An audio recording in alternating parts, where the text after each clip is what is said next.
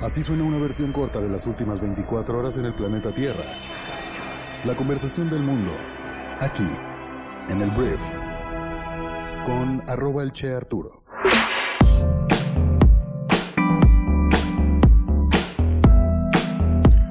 Muy buenos días, bienvenidas, bienvenidos a esto que es el brief para este martes 28 de marzo. Yo soy Arturo Salazar, soy tu anfitrión y uno de los fundadores de Briefy y en este podcast vas a informarte con un resumen de aquellas noticias que debes conocer el día de hoy para ser una persona bien informada. Antes de comenzar voy a decirte que este podcast es producido y traído a ti por Briefy, la aplicación móvil que te ayuda a mejorar tus habilidades de negocios rápidamente. Te recomiendo mucho descargarla y probarla gratis durante 14 días. Entonces, muchísimas gracias por estar aquí y sin más que decir voy a comenzar con esto que es el brief. Arranquemos y voy a empezar hablando de pues, lo que compete esta semana en nuestro país que tiene que ver con este nombramiento de cuatro consejeros del INE que pues podrían cambiar los balances de las decisiones en el Instituto Nacional Electoral, el cual pues rige todo lo que tiene que ver con las elecciones en nuestro país.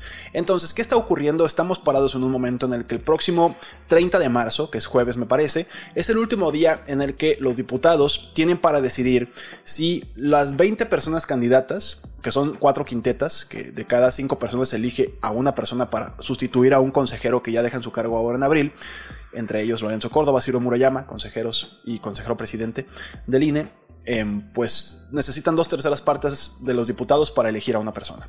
Entonces, ¿qué está ocurriendo? Que ayer el coordinador de Morena en la Cámara de Diputados, llamado Ignacio Mier, pues dijo que ellos quieren que se vaya esta decisión hasta la tómbola. Si no has estado muy pegado a este proceso, hay un punto en el cual si para el 30 de marzo no se ha elegido por las dos terceras partes de los diputados a los próximos consejeros electorales, hay un, hay un, pues un procedimiento para, elegirlos que es a la suerte, a través de una tómbola. El 31, viernes 31, ya estoy viendo aquí, el viernes 31 sería el día en el que se elegirían a estas personas. Entonces, ¿por qué, ¿por qué dice esto Ignacio Mier? Ellos dicen que sería una forma más imparcial todavía de hacer que los elegidos sean totalmente o sea, que no tuviera que ver con partidos políticos, ¿sabes? Que no nos metiéramos a esa cochinada que es los partidos políticos. Esto es irónico porque se le ha estado acusando precisamente a este proceso de estar plagado de una carga morenista en la que hoy en día las personas de estas 20 personas que están siendo ya elegidas para tener la posibilidad de ser un elector, un consejero electoral, muchos de ellos tienen pues groseros vínculos con Morena. Algo que en teoría no debería estar pasando porque debería ser mucho más imparcial. Hay un principio de imparcialidad que se debería estar cumpliendo y pues en muchos casos no se está haciendo. A un nivel en el que tienes a una de las candidatas para ser la presidenta del el INE, pues que es hermana de una secretaria del trabajo de Andrés Manuel López Obrador. Eso en teoría no debería estar pasando. Entonces, bueno, em, a final de cuentas, lo que dice Ignacio Mier es que ni siquiera se van a molestar en negociar con eh, Morena, digo con Morena, con la oposición se van a ir directo a la tómbola para garantizar que todo esto sea más imparcial todavía. Pero lo que no, nos están diciendo es que, ¿por qué no abrir un poquito más el hecho o la investigación acerca de si realmente la elección de estas 20 personas pues fue completamente imparcial? Porque pues está claro que no lo es. Y hay personas dentro del mismo comité de selección que lo están denunciando.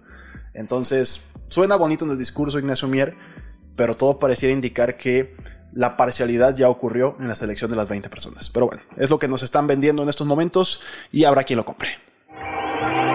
Vamos a hablar ahora de un tema que se nos puede complicar como país en tema de economía, en temas de aranceles, que tiene que ver con la reforma energética han pasado tantas cosas en México que tal vez no recuerdes que hace algunos, un año y cacho, tal vez, no recuerdo muy bien en qué fecha fue esto, se intentó pasar una reforma energética propuesta por el presidente de México para modificar el tablero de las reglas en temas de energía en nuestro país. Al final no pasó, no, tuvieron los votos necesarios y lo que hicieron fue otro decretazo, otra ley que modifica leyes secundarias, pues otro proyecto de ley que al final de cuentas y lo que compete esta noticia es que afecta a las empresas extranjeras, sobre todo las gringas y las canadienses que invirtieron en nuestro país, porque imagina que tú construyes una planta eléctrica que es más barata la electricidad si la produces ahí y también pues es más limpia porque muchas de estas plantas pues son energías renovables. Pero estas leyes secundarias modificadas sin la mayoría de dos terceras partes lo que hacen es comprarle, a pesar de todo que seas más barato y que seas más limpio, comprarle primero la electricidad a la Comisión Federal de Electricidad, la cual produce energía más cara y produce energía más contaminante. Esta, esto es la base de lo que está ocurriendo y de lo que te voy a contar. Se, Canadá y Estados Unidos emitieron ya una queja formal hace algún tiempo. Hay un tema ahí que a través del TEMEC, el Tratado México, Estados Unidos y Canadá, que es el nuevo Tratado de Libre Comercio, que se aprobó a principios del sexenio de, AMLO. Este, a través de este mecanismo, pues hay unas negociaciones en curso en las cuales en teoría se necesita tomar una decisión de si México pues es obligado entre comillas a dar marcha atrás con esta reforma o de lo contrario Canadá y Estados Unidos tienen el derecho de imponer aranceles y afectarnos económicamente de esa manera. Entonces, ¿qué está ocurriendo? Que Estados Unidos esta semana al parecer va a plantear ya un ultimátum a México para que pues el tema de la discusión de, la, reforma energética sea pues ya destrabada y que se defina qué va a ocurrir. Un ultimátum. Porque de lo contrario se vienen los aranceles y nos van a afectar desde otro lado.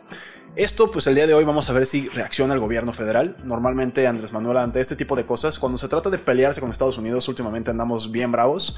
Entonces seguramente va a contestar y va a contestar pues con fuerza y diciendo que somos soberanos y hacemos lo que queremos. Pero si estamos rompiendo las reglas de un tratado de libre comercio que se firmó durante esta administración, pues tendríamos que respetarlo o atenernos a las consecuencias. Espero que lo respetemos porque pues las consecuencias podrían ser malas para otros sectores de la sociedad y de la economía. Ahora, vamos a hablar del tercer tema que tiene que ver con México, que tiene que ver con TikTok. Mira, hemos estado hablando aquí en este programa de cómo diferentes países en otras partes del mundo han estado como muy, muy, muy con cuidado, con pincitas han tratado TikTok, porque creen que el gobierno chino está espiándolos a través de esa aplicación.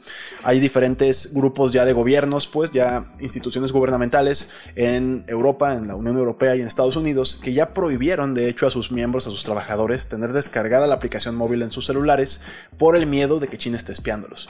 Entonces, ante todo esto, ayer se le preguntó pues a Andrés Manuel López Obrador, oiga, señor presidente, pues qué opina de la prohibición de TikTok, en México vamos a prohibir TikTok, nos están espiando, ¿no?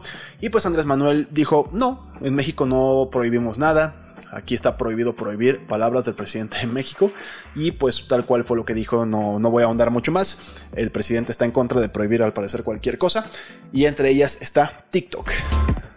TikTok. Vamos al siguiente tema. Vamos a hablar ahora de una tragedia que ocurrió en Estados Unidos esta eh, la mañana del día de ayer, porque ayer una mujer muy cargada de armas, con dos armas semiautomáticas, dos rifles y una pistola, entró a una escuela primaria en Nashville, Tennessee, y asesinó a seis personas, entre ellas tres niños. Esto, por supuesto, es un escándalo internacional, es una tragedia también que tristemente se suma a la estadística. Hasta el día de hoy, en este año 2023, hay ya 13 tiroteos en escuelas en Estados Unidos. El año pasado hubo 51 en todo el año y 13 tiroteos que pasan a la estadística y la gente pues sigue como muy empecinada en no hacer caso a la regulación un poquito más seria y formal de las armas. Porque siento que pasa en Estados Unidos con este tema un poco lo que ya pasa en México. Ya son tantos los muertos o sea, de verdad, ya son tantas las personas que mueren por arma de fuego que ya la gente dice, bueno, pues ya lo normalizamos. Ya es como, bueno, pues una más, uno más. Pero pues ahí ayer, pues seis personas, seis familias quedaron totalmente destruidas precisamente por una mala regulación, que entiendo que es un negocio gigante y no voy a ser, este, ¿cómo se llama? No voy a ser ingenuo al respecto, pues, pero debería pasar algo y yo veo a todas las celebridades tuiteando y compartiendo historias de por favor hagan algo y no hay gobierno al parecer que se vaya a aventar ese round y también pues los legislación, o sea, los diferentes diputados, senadores en Estados Unidos que pues no quieren aventarse el tema de prohibir las armas o regularlas todavía más, porque no les convienen sus votos, por eso. Y sin mencionar el hecho de que también les meten mucha lana a las, a las campañas. Entonces, bueno. Siguiente punto, voy a hablar de Donaldo, el expresidente más naranja del mundo, porque mira, ayer hablaba de un meeting político que hizo Donaldo este fin de semana en Texas, y en una de las declaraciones que hizo, dijo algo acerca de una posible acusación que se le estaba haciendo en su contra por haberle pagado a una actriz porno una lana lo cual involucraba pues ahí una desviación de recursos, un tema financiero ilegal que no me voy a meter en detalles. Y lo que dijo Donaldo es que pues ya no se había hecho esa acusación. O sea que ya se habían arrepentido y que el fiscal pues no lo iba a hacer. Curiosamente el día de hoy, yo creo que a raíz de esa declaración, eh, un, gran un gran jarabe, un gran jurado en Manhattan, que precisamente investiga la participación de Donaldo en los pagos de dinero secreto realizados justo antes de las elecciones del año 2016, que esta misma semana podría votar para acusarlo y pues esta acusación atraería a los votantes republicanos al lado de Trump o erosionaría su posición entre ellos. Esto te digo, más allá de, si le conviene o no a los demócratas, yo siento que es una oportunidad para otros candidatos republicanos o precandidatos republicanos que quieren ser el presidente o presidenta de la Casa eh, de Estados Unidos, perdón, en 2024, para tumbar a Trump. Porque ahorita Donaldo está en contra de no solamente los demócratas y los medios y todo el mundo, también está en contra de los mismos republicanos. No tiene, esa, no tiene ese dominio que tuvo en 2016 y tampoco en 2020 que nadie se atrevía ni siquiera a criticarlo porque sabía que se venía casi casi su muerte política. Entonces, veremos qué ocurre, veremos si esta semana ya se le acusa formalmente de algo a Trump. La neta, igual y no, ¿sabes? Igual y no pasa nada. Y de hecho, a, pesar de que lo acusen, igual y termina siendo candidato. Es algo muy raro lo que ocurre en Estados Unidos. Donaldo lleva 5, 6, 7 años acusado de cosas ilegales, se supone que súper graves, y no pasa nada. Vamos a hablar ahora de dos países que están en huelgas serias y que están paralizando sus operaciones de diferentes tipos. Primero voy a empezar hablando de Alemania. Alemania el día de ayer lo que hizo fue, bueno, ellos no hicieron nada. Em, trabajadores de diferentes temas de transporte, el aeropuerto, conductores de autobuses, operadores de estación del tren, entraron en un paro de advertencia de 24 horas y pues paralizaron la actividad de Alemania. Solamente en Frankfurt, em, me parece fueron 1.200 vuelos cancelados y 160.000 pasajeros no pudieron llegar a sus destinos en Frankfurt porque pues no había operadores, no había trabajadores. ¿Qué está pasando y qué quieren? O sea, ¿por qué se están manifestando estos sindicatos tan importantes? Lo que quieren son aumentos salariales de dos dígitos, en porcentaje de dos dígitos. ¿Por qué? Porque en Alemania la inflación está creciendo en 9.3%, en 2022 ese fue el número, y les están aumentando el salario un 5%, lo cual te hace perder dinero tu dinero te alcanza para menos y lo que quieren es un mayor aumento salarial para que pues el dinero no alcance para menos en esta economía que le ha costado mucho pues no, no descarrilarse con todo el problema que tienen temas energéticos porque dependen de Rusia con el tema del gas y les quitaron el, suministro. Alemania, o sea, los gobernantes alemanes están así, es un tablero de ajedrez súper complejo el que están viviendo y bueno, esta es una ficha más y vamos a ver en dónde termina. La verdad es que yo creo que los alemanes se van a seguir poniendo un poquito intensos. Y ahora voy a hablar de otro país, pero este es eh, Israel. Porque en los dominios de Benjamin Netanyahu, perdón, que es el primer ministro de este país, lo que está ocurriendo y de lo que se están quejando es que yo creo que el gobierno de derechista de Israel lo que está intentando hacer es eliminar la división de poderes. Hay una reforma que se está intentando impulsar en la cual al Parlamento, o sea, a los diputados, se les da la autoridad para anular las decisiones de, las decisiones de la Suprema Corte y también están tratando de tomar un control sobre cómo se nombra a los jueces de la Suprema Corte. Entonces, ante esta situación, el sindicato más grande del país se metió en una protesta brutal, ha dejado una huelga así es hasta violenta, y todo el país les hizo segunda, a un nivel en el que ayer el gobierno de Netanyahu ya declaró que esta votación y este proyecto de ley se pausa porque ya se dieron cuenta de que Israel no está dispuesta a perder esta división de poderes que es lo que nos hace pues un poquito más democráticos y más republicanos y más federaciones en todo el, bueno, la federación, olvida ese término, pero el punto es que Israel está enojado también y bueno, es la otra huelga que está ocurriendo en el mundo.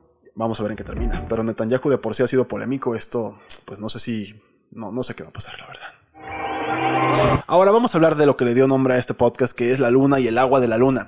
Mira, los chinos mandaron una nave a, pues ahí a revisar la luna. Específicamente fueron a un lugar que se llama Oceanus Procellarum, que es el océano de las tormentas y es una enorme mancha oscura que podemos ver a simple vista en la luna, tal cual ahí está. Lo puedes googlear y ahí lo puedes ya identificar en la luna cuando la veas. Entonces fueron, esta, esta sonda se llama Chang E5, aterrizó y lo que hizo fue descubrir un depósito de 270 mil toneladas de agua. Tal cual. Los investigadores, aquí estoy leyendo nada más, han estimado la cantidad total de agua que puede haber en toda la Luna, almacenada de esta forma 270 mil millones de toneladas. Y se trata de una reserva, pues enorme, comparada con otras estimaciones. En 2010, por ejemplo, un radar de la NASA, a bordo de una sonda también, estimó que en el Polo Norte había 600 millones de toneladas. 600 millones de toneladas. Ahora estamos hablando de 270 mil toneladas de agua. Esto te lo juro me suena a película de ciencia ficción postapocalíptica en la cual la humanidad después de que acabamos con nuestro planeta se dispone a viajar a la luna en un intento por extraer el agua que está en la luna para salvar a nuestra raza y poder volver a empezar de cero. Algo así me suena. Así está la trama de mi película que va a salir el próximo 2035. Pero bueno, 200, ¿qué? ¿Cuánto dije? 270 mil millones de toneladas de agua se estima que existe en la Luna. ¿Por qué no la podemos sacar por lo pronto? Por, perdón, por lo pronto. Primero porque tenemos mucho en la Tierra y pues no, no, no está, el negocio no existe pues. Y en segundo lugar precisamente porque es muy cara de extraer. Imagínate pues llevar toda la maquinaria y bueno, almacena la que no se vaya porque no hay gravedad. Entonces bueno, hay poquita gravedad. Es complicado. Por eso no la estamos extrayendo ni nos interesa por lo pronto. Pero guarden el guion de mi película ahí. Ahora, voy a hablar de algo que me encantó, que tiene que ver con elefantes. El, elefante a mí me fascina, se me hace un, animal increíble. Y fíjate que yo no sabía, ¿tú sabías que los elefantes les dan miedo a las abejas? Las abejas les dan miedo, a mí también, o sea, a mí un panal de abejas es como, vete de aquí, no quiero estar ahí. Pero yo, no sé, yo dije, los osos hormigueros, pues les vale corneta y comen así hormigas que les pueden picar y no les importa. A los elefantes les dan miedo las abejas. ¿Cuál es el problema con África? Hay mucho conflicto entre humanos y elefantes porque pues, los elefantes de repente pues, que viven en su hábitat se meten a asentamientos humanos, pisan las, las siembras, son peligrosos a veces, ha habido muertes eh, por parte de elefantes a humanos. Entonces lo que se hizo fue desarrollar un aparato que es este, lo voy a hacer un poquito más grande por si me estás viendo en YouTube, es un aparato que lo que hace es emitir el ruido de las abejas enojadas abejas artificiales. Entonces con este zumbido digitalizado, pues alejas a los elefantes sin aterrorizarlos ni dañarlos. Un pequeño sustito, pero tampoco es como que balazos al aire ni nada. Entonces, hasta ahorita ya lo están probando y la evidencia preliminar sugiere que la tecnología podría estar funcionando. Entonces me encantó, te lo quería platicar ahí, es un tema de comprensión más el día de hoy. Básicamente así va, oye, ¿sabías tú que a los elefantes les dan miedo las abejas? No manches, ¿cómo? A ver, cuéntame más. Eh, pues fíjate que así está la cosa y ya, así va, así empieza tu conversación de una persona culta como lo eres tú. Antes de irme, quiero hacerte la recomendación del día en Briefy, la plataforma en la que te platiqué hace ratito. La recomendación que tengo el día de hoy para ti es un artículo que es más bien una tendencia. Es, un, es, un, es una investigación, es un reporte que resumimos en Briefy que habla de una oportunidad emergente de negocios que se llama Recommerce o Recomercio. Y este artículo lo que te da es toda la información que necesitas saber para meterte a la industria de las ventas de segunda mano algo que está, no te voy a spoilear porque además tienes que descargar Briefy y suscribirte o por lo menos probarla 14 días y a eso nos dedicamos, pero básicamente te dice cómo es una oportunidad muy buena en ciertos sectores y bajo ciertas condiciones, pero bueno, eso es lo que te comento el día de hoy. Puedes escuchar o eh, leer este artículo en la plataforma y como ya te lo mencioné, puedes descargarla y probarla 14 días totalmente gratis. Y muy bien, esta fue la conversación del mundo para este martes. Espero que te genere mucho valor grandes conversaciones. Muchas gracias por escucharnos o vernos en YouTube. Si todavía no te suscribes a nuestro canal de YouTube, por favor hazlo suscríbete, danos un like y déjanos un comentario. Aunque sean emojis, nos hace mucho el paro para que sigamos como posicionándonos, posicionándonos perdón, en YouTube. Y bueno, no me queda más que agradecerte por estar aquí y nos escuchamos el día de mañana en la siguiente edición de esto que es el brief. Yo soy Arturo. Adiós.